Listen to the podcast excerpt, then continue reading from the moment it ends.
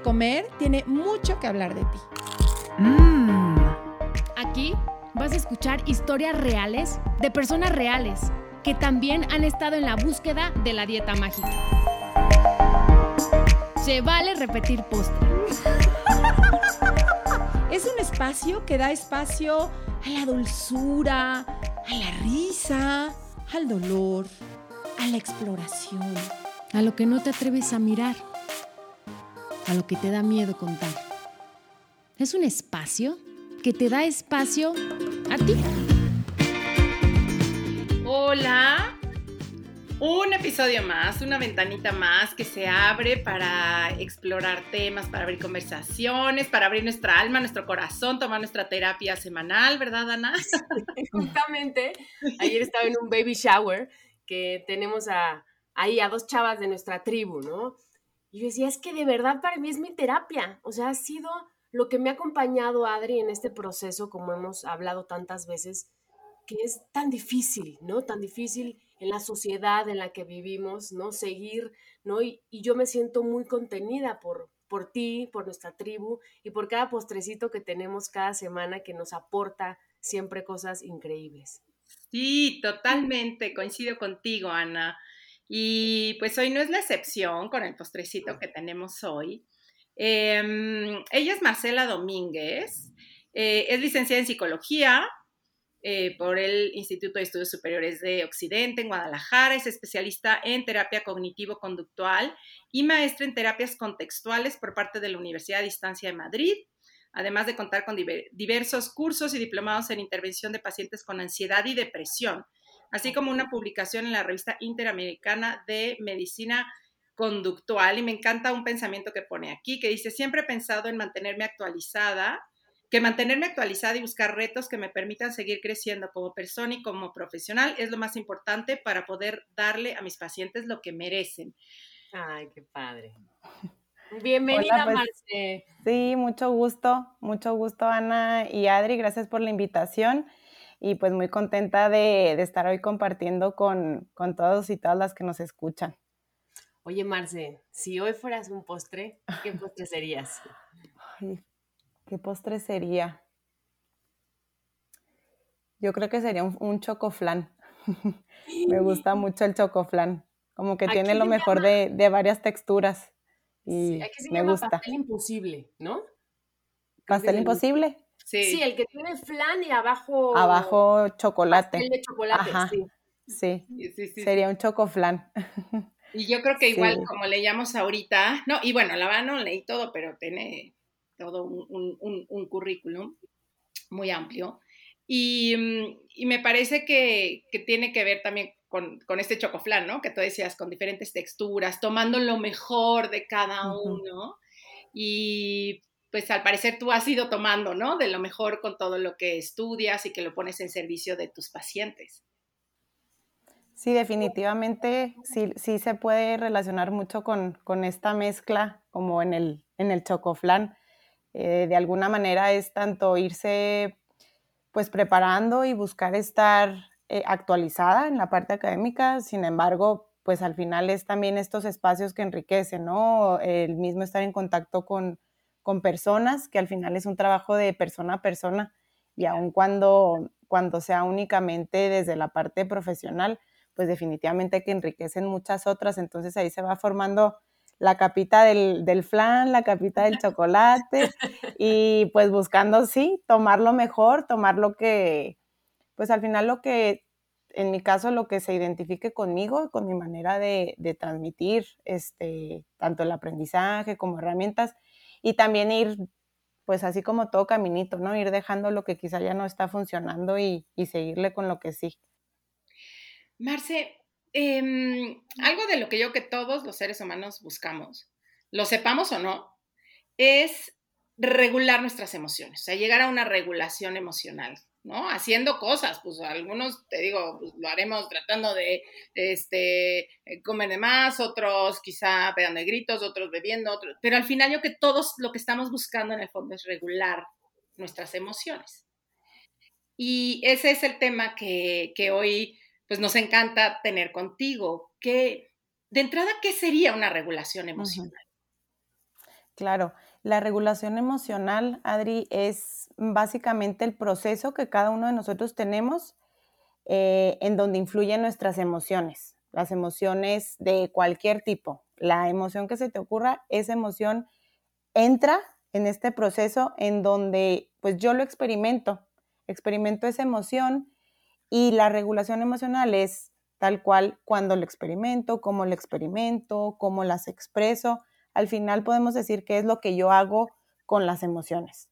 Entonces, este, esta regulación básicamente sería buscar una manera en la cual pueda vivirlas, expresarlas, sentirlas, sin que termine saboteándome, sin tener que, como tú mencionas, recurrir a pues ciertas acciones que al final pues no terminan siendo realmente efectivas, todo lo contrario, terminan saboteándome. ¿Y dónde aprendemos eso? O sea, para no, clavarnos mucho, pero ¿de dónde aprendemos? O sea, ¿por qué hermanos, ¿no? Ante una misma situación podemos actuar tan distinto, ¿no? O, o expresar tan distinto o sentir distinto.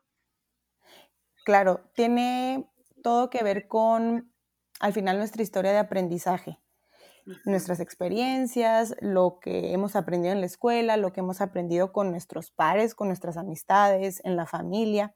Entonces, todo eso va construyendo esta manera en la cual nosotros terminamos afrontando lo que nos pasa.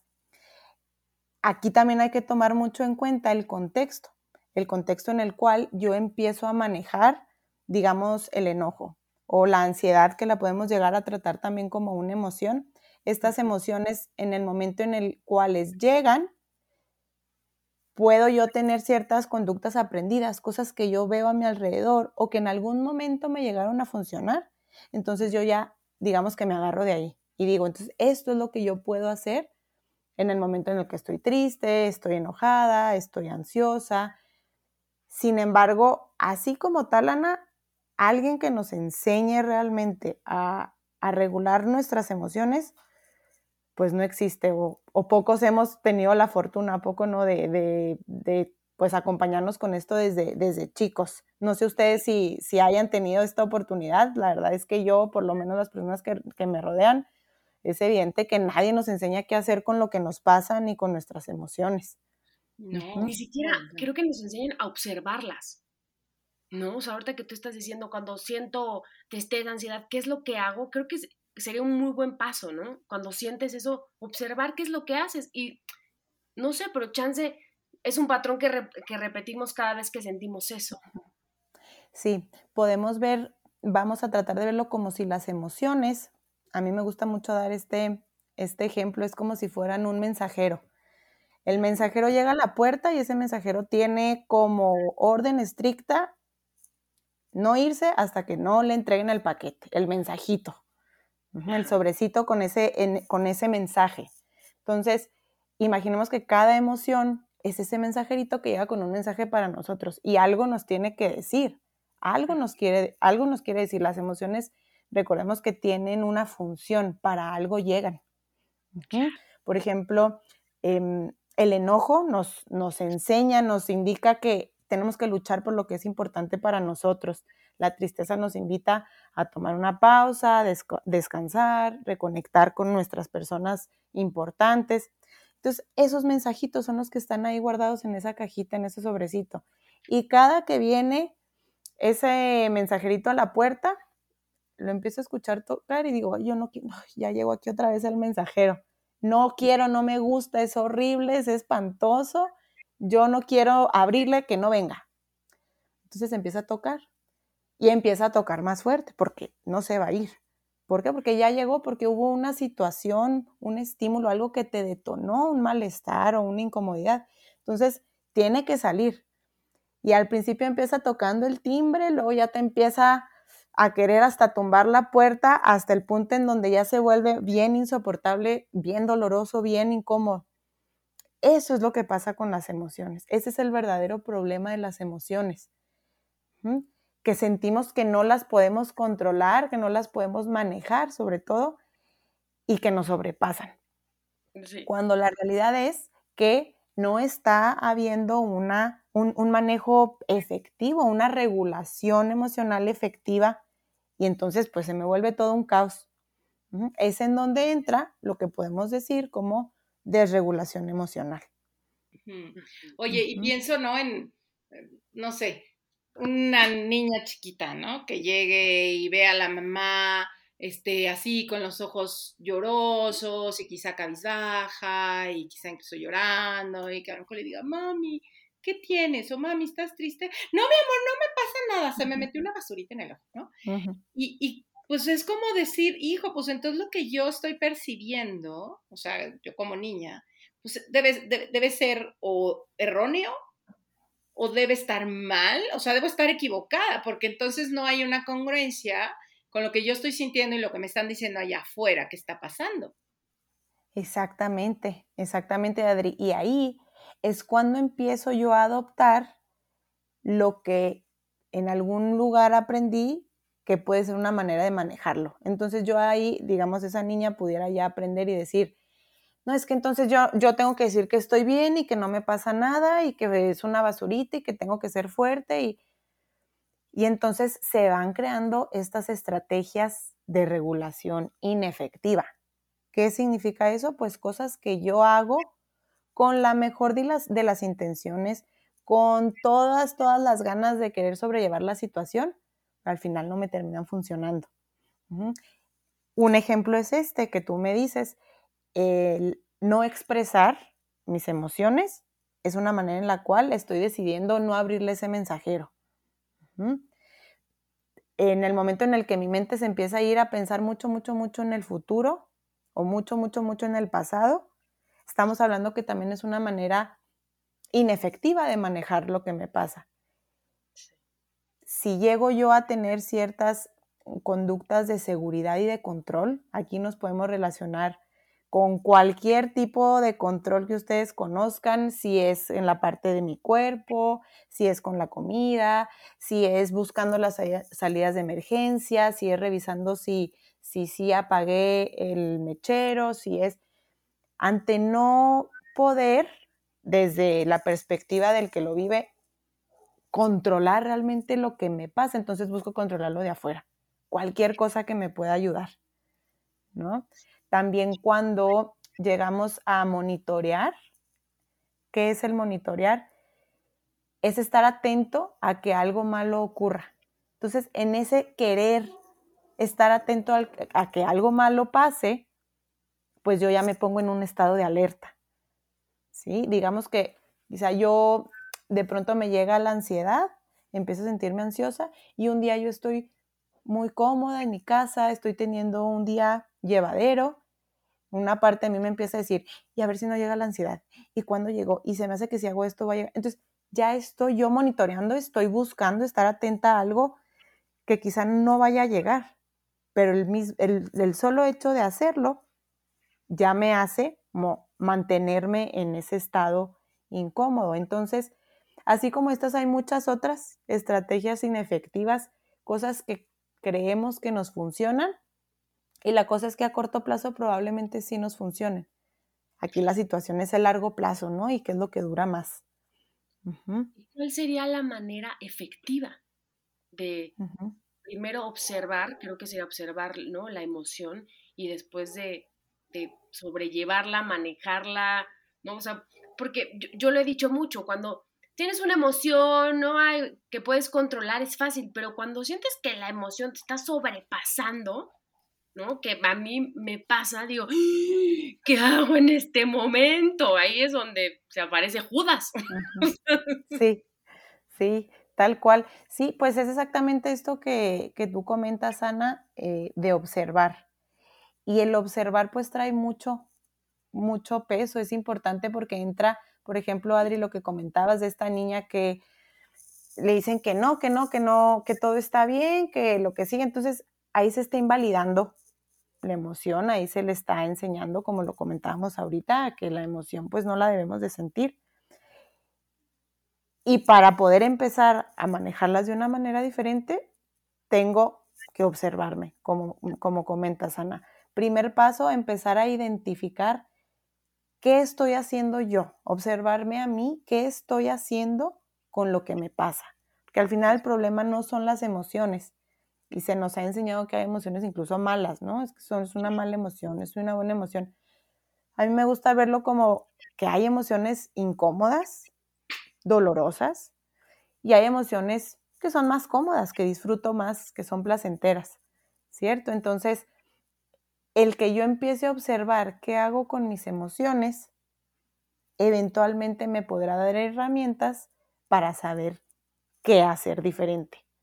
Si yo quiero resultados diferentes, pues tengo que hacer algo diferente. Si yo observo qué es lo que estoy sintiendo, qué es lo que estoy pensando mientras llega esa emoción, me pregunto qué mensaje tiene esa emoción para mí, observo qué estoy haciendo actualmente. Preguntarme, ¿me funciona esto que estoy haciendo? ¿O no me funciona? Y ese me funciona es de repente medio traicionero porque, como les comentaba, a corto plazo muchas veces puedo, puedo decir, es que sí, esto me hace sentir bien segura. Yo ya no me siento así. Y entonces sigo usando esas estrategias inefectivas. Y es como si fuéramos poquito a poquito cortando cada vez que llega la emoción. Empiezo a sentir, empiezo a observar o no observar, que es la cosa, ¿no? Que hay veces que no, lo, que no, que no nos percatamos de lo que estamos viviendo, lo que estamos sintiendo. Entonces, llega esa emoción y yo digo, no, yo no quiero sentir esto, porque ya mi mamá, yo ya aprendí que no lo debía sentir, porque simplemente no me gusta. ¿verdad? Al final es algo, es algo que puede ser molesto, doloroso. Entonces lo corto. Y en ese momento sí que llega, digamos, como una recompensa inmediata, algo que me dice, ay, no, mira, sí me sirvió porque ya no me siento así, pues lo sigo haciendo. Si ya en una ocasión eh, le grité a la señora que pasó encima de mí hasta lo que se iba a morir y eso me ayudó a sentirme liberada, ay, pues lo vuelvo a hacer, ¿no? si no lo expresé o evité a una persona una situación incómoda, ay, pues lo vuelvo a hacer. Al cabo que sí me sirve. Entonces, ¿qué es lo que pasa ahí? Que ese mensajito, como sí o sí tenía que llegar, entonces regresa el mensajero con, nuestro cerebro y le dice, cerebro, ¿sabes qué? Se me hace que, digamos, em, Adri, se me hace que Adri no se dio cuenta que está, que está sintiendo esto porque no me hizo caso yo estoy ahí toque y toque y toque y no, y no me hace caso, entonces nuestro cerebro va a decir, ay, ¿sabes qué? Entonces déjame, te mando un poquito más de sustancias químicas y un poquito más de intensidad. Probablemente no se dio cuenta, entonces ya con esto seguro que te va a abrir la puerta y te va a dejar pasar. Entonces, si, si yo sigo haciendo lo mismo, cada vez esa emoción se va a ir intensificando y va a parecer que es algo incontrolable, va a parecer que es algo que está fuera de mis manos. Cuando la realidad es que ahí ya el problema no es la emoción que llegó, sino lo que yo hice, que fue cortarla, que fue voltearme hacia el otro lado, que fue buscar alguna manera para evitar la situación. Y ahí hablamos que llega el momento en el que ya a largo plazo, pues ya no es algo sostenible, ya el costo que, que estoy teniendo ante las cosas que hago, pues resulta muchísimo más desgastante. Claro.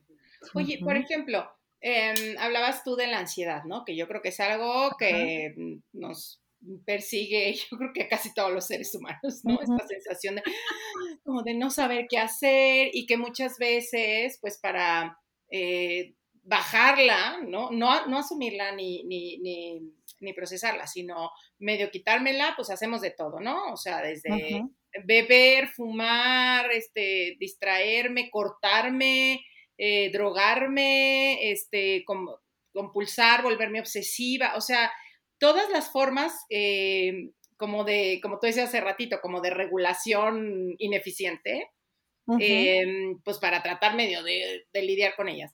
¿Cuál, como qué ejemplo podría ser una buena regulación? O sea, empiezo a sentir esta ansiedad, digo, sé que cada caso es diferente, pero me empiezo a sentir esta ansiedad que de veras siento que no voy a poder con ella, que hasta quizá, bueno, hay gente que llega a tener ya el ataque de ansiedad y de veras no puede ni respirar y demás, pero ¿cuáles podrían ser buenas técnicas eh, que, que, puedes poner en práctica ahí, cuando estés ahí, porque digo, de, ay, pues tú medita y tú haces y no sé cuánto, pero a, ver, ponte a meditar cuando estás en un ataque de ansiedad, eh, yo creo que no, no vas ni a poder, o sea, este, ¿qué, qué, qué podría ayudar? Claro. De entrada, el autoconocimiento, el conocerme más e identificar qué situaciones, cuáles son aquellas cosas que, que me disparan esta emoción. Al final, este, esta emoción, hablando de la ansiedad nuevamente, pues nos, hace entrar en un estado de alerta, ¿verdad? Entonces, cuando yo le estoy viviendo, va a ser un poquito más llevadero el identificar tal cual cómo me siento, qué está pasando, en qué está pasando podemos incluir tanto la situación, por ejemplo, estoy caminando por la calle y veo una persona eh, que me recordó a mi ex. y empiezo como a tener esta inquietud, digamos. Entonces yo estoy identificando, esta es la situación, estoy empezando a pensar en esto, esto, esto, empiezo a observar también no solo lo que siento, sino lo que estoy pensando. Y de ahí es importante identificar qué necesito. ¿Qué necesito? Necesito hablarle a, a mi mejor amiga, necesito salir a correr un ratito, necesito escribir en mi diario, necesito escuchar mi canción favorita del momento, necesito un té calientito. ¿Qué necesito hacer? Y el que necesito es importante recordar que si ya llegó esa emoción, esa emoción, por más que yo quiera que se vaya en ese momento, muy probablemente no se va a ir en ese momento. Entonces, lo que yo necesito hacer es buscar la manera de atravesarla de la manera más llevadera posible. Eventualmente la emoción se va a ir, las emociones son pasajeras. No sé si coincidan conmigo, pues, no, yo no conozco a nadie que, que, todo el tiempo, todo el tiempo esté triste, que no haya ni un solo momento de su vida que no, esté, que no deje de estar triste, o una persona que se haya enojado con, algún colega del trabajo, digamos, y que siga estando enojada exactamente con la misma intensidad que como pasó en ese momento. O sea, esa es la realidad de las cosas, que las emociones son pasajeras y se van a ir. Pero en ese inter en el que yo estoy viendo ese mensajito y estoy pues permitiéndome observarme mientras llega, el preguntarme qué necesito es importante porque eso me va a ayudar como les comento, a sobrellevarlo. Y de ahí es preguntarme qué voy a hacer. Ya sé que necesito esto, ahora cómo lo aterrizo. ¿Qué voy a hacer? Algo que sea realista, algo que dependa de mí, algo que pueda hacer en ese preciso momento. Y acto seguido, hacerlo. Lo ejecuto. Y después me puedo preguntar nuevamente cómo me siento. Entonces ahí es una manera, digamos, de evaluar si lo que yo hice me funcionó o si sigue siendo algo que no me está funcionando. Si yo identifico que me sigo sintiendo igual, entonces va de nuevo. A ver, ¿cómo me siento? ¿Qué estoy pensando? ¿Qué está pasando? ¿Qué situación es la que está pasando otra vez? No, pues ya hice esto, esto, esto y no me sirvió. Ok, a ver, entonces ya ahorita me estoy sintiendo además de ansiosa, estoy un poquito frustrada, me estoy empezando a, a hablar de una manera con muy poca em, amabilidad y estoy empezando a pensar esto, ah, entonces, ¿qué necesito? Y otra vez, como volverme, volverme a preguntar una y otra vez y seguir, sobre todo, accionando y accionando de maneras diferentes hasta que eventualmente algo me pueda ayudar. Eso sería como lo más básico que yo podría recomendar y no solamente para hacerlo en ese momento, sino buscar ejercitarlo diariamente. Claro. Oye, ¿no? Tengo, tengo una amiga que el tema así de la ansiedad lo trae fuerte, ¿no? Y una de las cosas que le genera más ansiedad todavía es viajar, o sea, el avión. Y entonces ha hecho todo lo habido por haber, ¿eh? O sea, pero todo es todo, este, hipnosis, este, terapia de choque, regresiones, o sea, ha hecho todo, ¿no? Y entonces, este, tenía un viaje y eh, ya nada más de saber, aparte es una mujer que viaja mucho, este, nada más de saber que era un viaje largo, hacía una escala, era creo que México-Madrid, Madrid-Berlín, Berlín estaba varias horas y luego ya se iba a Moscú, creo que era el destino. Y ya, bueno, ya no dormía, ella hace cuadritos de Excel todo el día, como es su forma como de medio lidiar con todo esto. Y entonces, bueno, este, planeó en la escala larga que tenía tomar un tour en bicicleta eh, para conocer Berlín. Y entonces, bueno, dice que de México a Madrid un suspiro porque se echó ribotril, ¿no? Entonces dijo, no, pues ya la hice, ya, ya, ya la libré, no me morí, ¿no? Bueno, este, creo que a Berlín también ahí la, lleva. Y cuando está justo en su bicicleta sola, era de estos tours que tú traes tu micrófono y tu audio y vas oyendo, ¿no? Y de pronto, sola aparte, le empieza el ataque de ansiedad, que pensó que ya había librado, ¿no? Y entonces me encantó lo que hizo porque se dio hace una joya.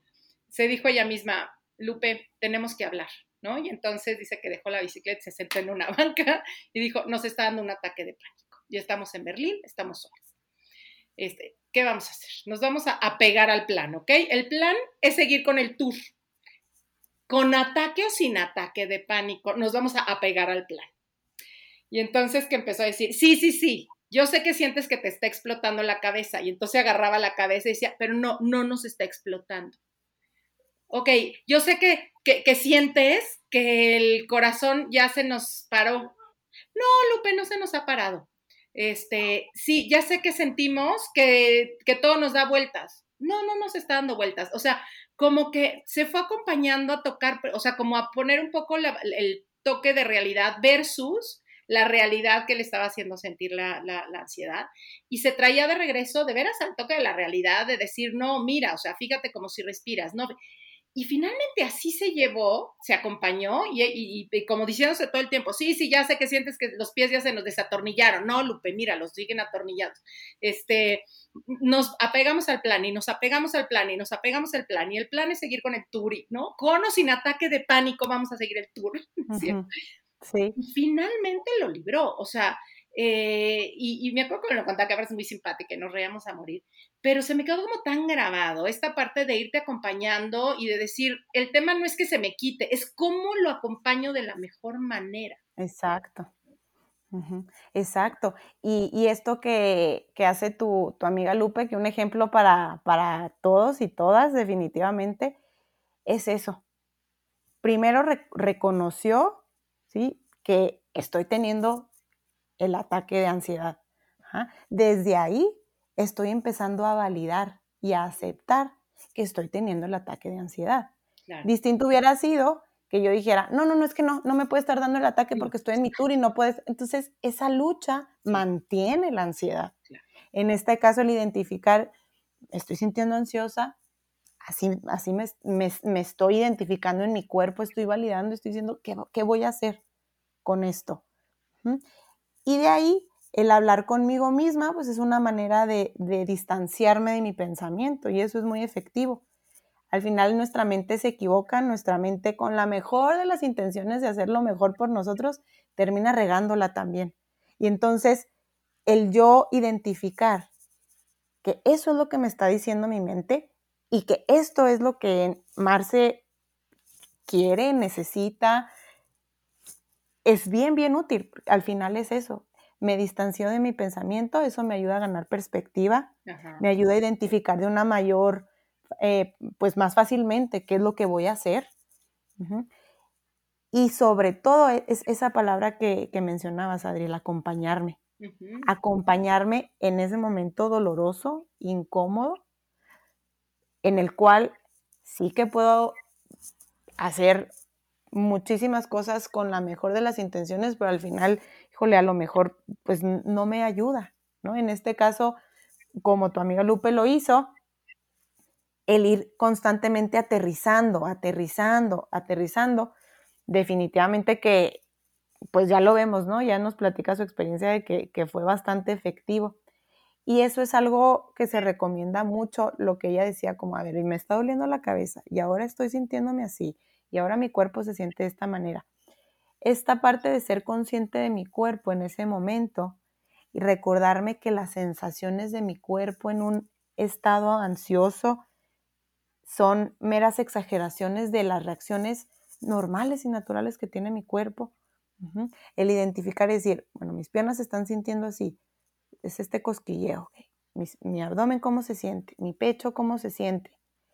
Y a mí me gusta recomendar mucho hacer ese ejercicio como, como, como un acompañante a este, a este al oleaje de emociones que llegue, haciéndolo tal cual como si fuera un escáner, de pies a cabeza, empiezo a identificar, y esto es lo importante, no solo las partes de mi cuerpo que son incómodas en ese momento, sino también las que son placenteras. A lo mejor yo, híjole, es que yo me acalambro horrible mi espalda y me, ok, en ese momento, ¿cómo se sienten tus pies? No, es que en, eso no siento nada. pues por eso mismo, acompáñate de manera completa y busca que en ese momento, además de que te ayudas a no poner toda tu atención en lo que, en donde está el malestar, al final es una manera de ocupar tu mente en, en otra cosa que no sean estos pensamientos, ¿no? Que me están diciendo no me quiero enojar, me siento así, estoy ansiosa, ya no le doy espacio a mis pensamientos porque los estoy usando para lo que está pasando en ese momento. Y eso, sí, sí. Te quería hacer una pregunta justamente de eso. Hace poco yo tuve como un mes de mucho estrés, estaba en una negociación donde estaba teniendo una pérdida de un proyecto que quería mucho y por las noches me costaba mucho trabajo dormir y yo identificaba pues, qué era lo que estaba pasando, ¿no? Entonces, como hay mucha incertidumbre, pues la cabeza no para. Y luego, obviamente, pues me sentía como cuando te está cortando el novio, ¿no? Con quien pudiera hablaba del tema, ¿no? O sea, casi, casi con mi perro, con la pared, ¿no? Los pensamientos yo sola no paran, ¿no? Con mi esposo, o sea, yo le decía a mi esposo, amor, perdóname de verdad, sé que te tengo que tener, o sea, harto, porque solamente hablo de esto, pero no lo puedo evitar. Uh tan sano cuando estás pasando por un momento así es hablar y seguir hablando del tema, o chance lo correcto es decir, sí estoy no sintiendo esto, pero esta vez me voy a dar un espacio de platicar en otra cosa para no pensar, o sea, ¿qué se hace en ese momento? Ya saben que yo utilizo esto como terapia, ¿verdad? Entonces, estoy en terapia contigo, Marce. Sí, pues definitivamente que se vale pensar y reflexionar sobre lo que te está pasando es, pues volvemos a lo que platicábamos, ¿no? Es una manera de validar, es una manera de identificar. Ahora la cosa es ser bien honesta conmigo, identificar cuando ya estoy cayendo en una espiral o cuando ya estoy cayendo en una manera de, de manejarlo que aparentemente me funciona, y que al final es esto mismo, ¿no? Esto que sigue manteniendo pues, eh, pues la emoción, la emoción dolorosa o incómoda. Entonces, yo lo que podría compartir ahí es que sí se vale pensarlo, sí se vale dar un par de vueltas si eso me va a ayudar a buscar qué hacer, poner mi atención en la solución y no en el obstáculo. Y hay veces que caemos en eso. Le damos vuelta y le damos vuelta algo que ya no esté en mis manos hacer diferente. Entonces, cuando eso pasa, yo puedo parar y decir, ok, identifico que me siento así, está pasando esto, esto no está en mis manos, esto sí, mi cuerpo se siente de esta manera. Observarme, al final observarme de, de pe a pa. Y después en el qué necesito, ¿qué necesito? Pues hacer algo porque mi mente no me deja. Me voy a salir a caminar un rato. Voy a ponerme a ver mi película favorita voy a ponerme a barrer un ratito porque me encanta ahorita que esté el clima delicioso. Entonces, son cosas que yo necesito hacer para no caer en una, en una regulación inefectiva.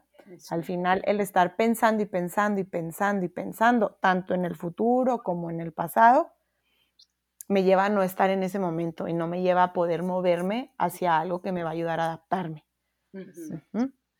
Fíjate que no, no, no, acaba, acaba. Ah, no, adelante, adelante. Es que les iba a comentar, a mí me, me, algo que me sirve a mí muchísimo y que lo comparto también con mis pacientes es preguntarme si esto que estoy haciendo me lleva a un mejor lugar. ¿no? Como, eh, no, es que, es que sí, seguir hablando y, decir, a ver, esto me está llevando a un mejor lugar, o sea, estar hablando, me lleva a un mejor lugar en este momento o no. Y muchas veces, la verdad que, bueno, yo me encuentro con respuestas como, no. Eh, el, no sé, hacer lo que yo, por ejemplo, me daba mucho cuando me sobrepasaba, como desconectarme, ¿no? Irme justo a recordar y a ver y a tratar de analizar y demás. Y de pronto me da cuenta que no me llevaba a un mejor lugar, ¿no? Y entonces empiezo a abrir como opciones que aunque mi inercia no me deja ir ahí tan, tan fácil, pero como con un poco de jalón, es no, creo que ahorita me hace mucho mejor barrer la terraza, ¿no? Y de veras, como, y veo que, y, lo confirmo, y digo, claro, esto me hace sentir mejor, ¿no? O con la comida, de, no, ahorita lo que necesito es irme a comprar tres bolsas de chetos. Y de pronto decir, o sea, de que puedes, puedes. Te va a hacer, o sea, te va a llevar a un mejor lugar. O sea, comerte las tres bolsas de chetos, te va a llevar a un mejor lugar o no. Y por lo general la respuesta es, no, no me va a llevar a un mejor lugar. Quizá me va a llevar a un mucho mejor lugar. Eh, no sé, yo tengo que tengo mis técnicas raras y o aullo, gruño, este, pongo la cabeza en el piso. Válido. Este, me voy al piso y siento el piso un ratito. Este, no sé, me pongo justo a, leer algo totalmente diferente a lo que estaba al tema. Y pues como empezar a, abrir las opciones, pero tengo que esta pregunta a mí de si lo que voy a hacer o estoy haciendo me está llevando a un mejor lugar. Claro. Exacto. Adri, coincido completamente contigo.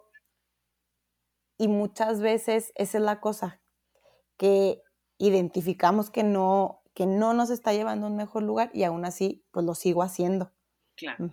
Entonces, el, el identificar por lo menos si, si alguien eh, que nos esté escuchando dice, es que yo no puedo, yo no puedo porque siempre lo hago de esta manera y es imposible, el simple hecho que ya lo reconozca, que reconozca que no estoy haciendo lo que me funciona, ya es un primer paso. Y reconocerlo y aplaudirlo y quedarme en ese paso hasta el momento en el que me sienta lista, ¿no? Como de, de hacer el siguiente. Y a mí me gusta mucho eh, algo así parecido a lo que tú compartes de esta pregunta. Y para identificar si estoy atravesando o no la emoción, esta se pudiera complementar con ¿para qué lo estoy haciendo? Muchas veces nos preguntamos por qué, es que por qué y por qué. El por qué nos lleva a la espiral. El para qué me va a ayudar a identificar, entonces, hacia dónde me estoy moviendo, cuál es mi intención con esto que hago. Entonces, muchas veces Igualmente en, terapia me, dicen, es que cómo sé cuándo estoy cortando la emoción y cómo sé cuándo sí la estoy viviendo. Y lo que a mí me gusta compartir ahí es que el, el, problema no es lo que hago, sino para qué lo hago. Yo puedo ponerme a barrer la terraza sintiéndome muy triste y decir, pues me voy a obligar aquí tantito, le voy a echar ganas y voy a barrer la terraza. Es diferente si yo barro la terraza luego de identificar cómo me estoy sintiendo, cómo está mi cuerpo, qué situación fue la que me generó este malestar, qué puedo hacer para, para, para ayudarme, acompañarme. Y después elegir barrer la terraza.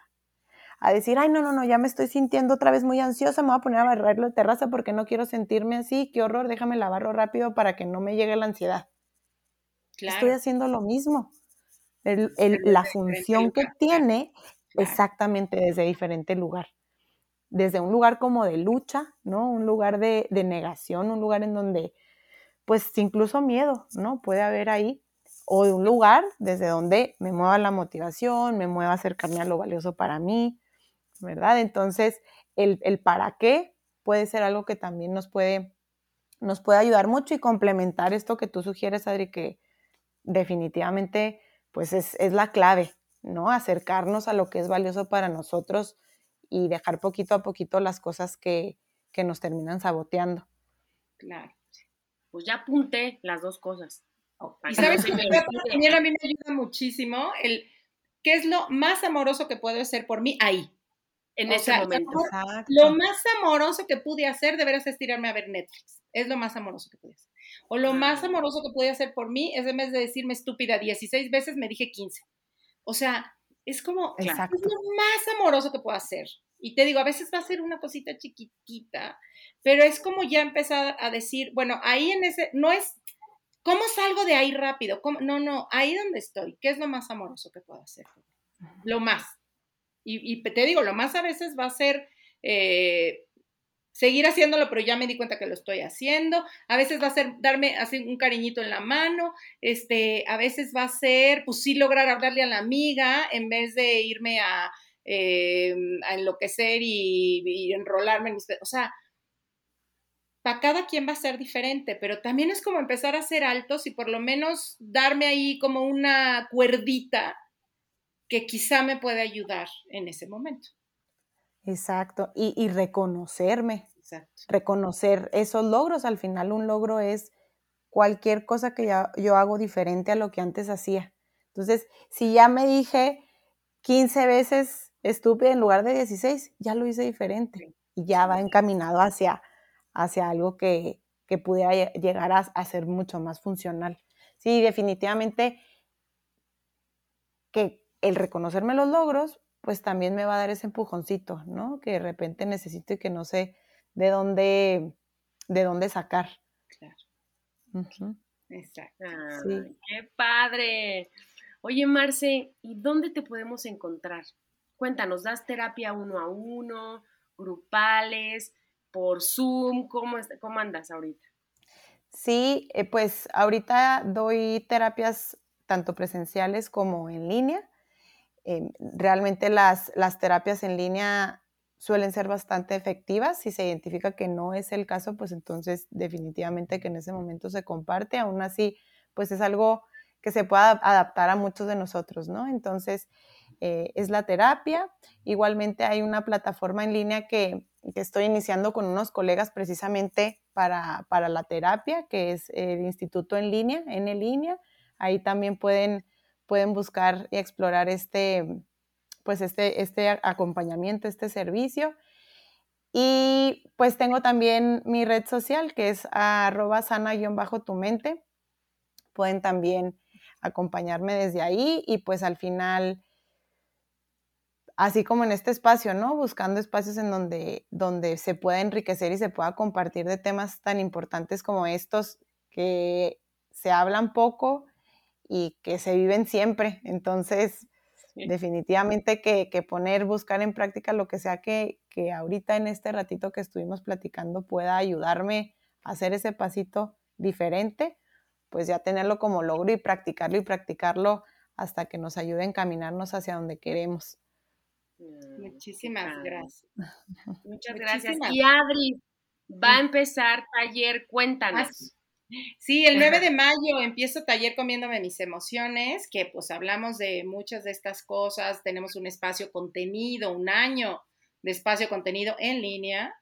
Y de verdad que, híjole, ir explorando todo esto en un espacio seguro, en un espacio de no juicio, en un espacio acompañado, como lleno de vivencia, de oír la historia del otro, más lleno de herramientas, pues se vuelve, la verdad, para mí se vuelve un trabajo hermosísimo yo digo que es un trabajo del alma que llega al cuerpo y es un trabajo del cuerpo que mueve el alma. Y pues las invito, los invito para hombres, mujeres. Y me pueden encontrar en arroba Adriesteva R en Instagram o Adriesteva en Facebook. Me mandan un mensajito directo o me mandan un mail a estevita.com. Pues muchísimas gracias, Marce. Fue un placer tenerte por aquí. Al contrario, pues muchas gracias por la invitación y pues cualquier cosa, aquí seguimos. Muchísimo. Gracias. Gracias a ustedes, felicidades por su proyecto. Gracias. Nos vemos.